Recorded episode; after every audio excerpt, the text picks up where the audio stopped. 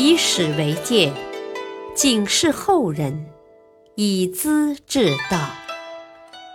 品读《资治通鉴》，启迪心智。原著司马光，播讲汉乐。屏退妇女见客人。赦罪不是赦升官。玄宗时代，朝廷有位著名的御史中丞，名叫卢毅。在安史之乱中，他被安禄山的军队抓住，面对屠刀，骂不绝口，不屈而死，是唐氏的大忠臣。可卢毅的儿子卢杞则恰恰相反。是德宗时期最有名的大奸相。卢杞形貌特别丑陋，身材矮小，脸色如同蓝靛，但口才极好，心机又多，把德宗迷住了。于是深受信任，节节高升，很快当到宰相。当初郭子仪功成业就，地位崇高。日常家居生活相当豪奢，每次宴请宾客，乐队伴奏，机器歌舞陪侍，非常热闹。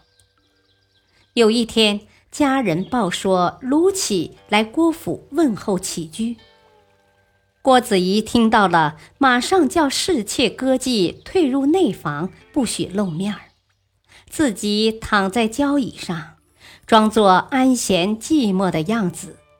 再请卢杞相见。事后有人问及原因，郭子仪的回答出乎意外：“哦，郭启的样子长得丑，心地又很阴险，妇女见到他会发笑的。假如卢杞今后得志掌权了，记住这个羞辱，我郭家就会遭受报复啊！”也许要断子绝孙的，可见有识之士早把卢杞的面目看穿了。卢杞当了宰相之后，知道皇帝早晚要提拔新人，均分自己的权利，于是乘机向德宗建议，说吏部侍郎官波很有儒家长者的风度。若请他来担任宰辅，能够压住邪气，为朝臣做出模范。德宗一听就信了，随即下诏任命关波当卢杞的副手，在宰相府办事。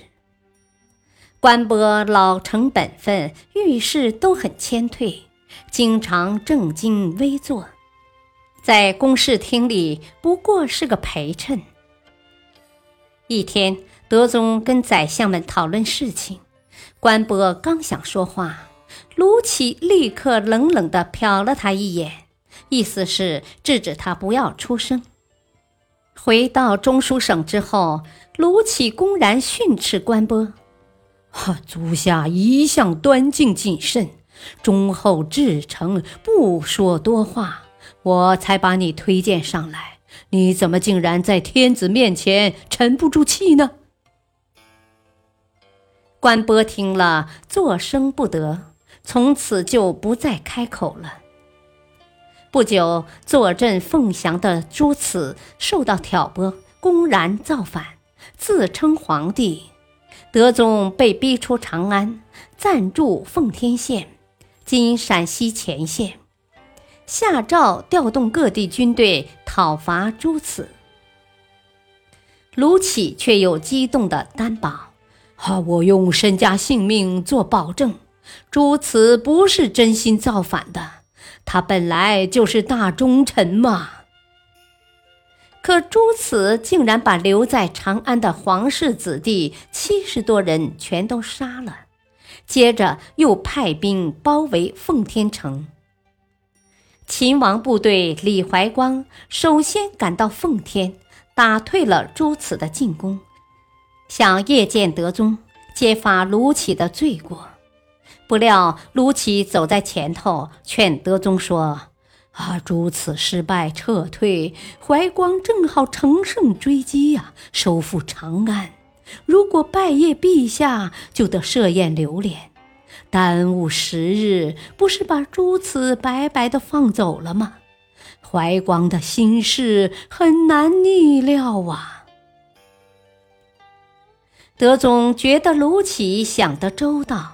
用心深刻，马上传召怀光，不必觐见，立即开拔追击。李怀光十分愤慨，联合朝中大臣多次上表揭露卢杞历年的罪恶。德宗感到众怒难犯，才把卢杞贬到岭南新州（今广东新兴）当司马去了。德宗收复长安之后，大赦天下，卢杞也沐浴到了这股春风，升为吉州长史。他逢人就说：“啊，我一定会重返朝廷的。”果然，只过了几个月，德宗又下诏提升卢杞为饶州刺史。几世中，元高。奉命起草升任卢杞的诏令，他不愿动笔，联络几位谏官上书反对。德宗很生气，说：“卢杞已经受了赦免呀。”元高伯道：“啊，赦免的是罪人的罪恶，不是要把罪人设成刺史呀。”其他的大臣也极力劝阻，德宗无奈，只好拂袖退朝。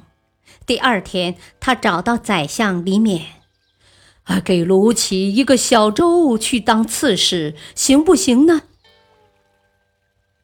李勉这才诉说卢杞的历年罪行，然后说：“啊，陛下贵为天子。”要给卢杞一个大州，又何尝不可呀？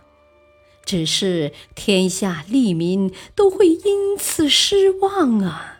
不知陛下如何处置？德宗又等了两天，才叫卢杞去当李州别驾，又跟李泌解释：“我是听取大臣的意见的。”李泌不提卢杞的事，只把社会上的议论告诉皇帝。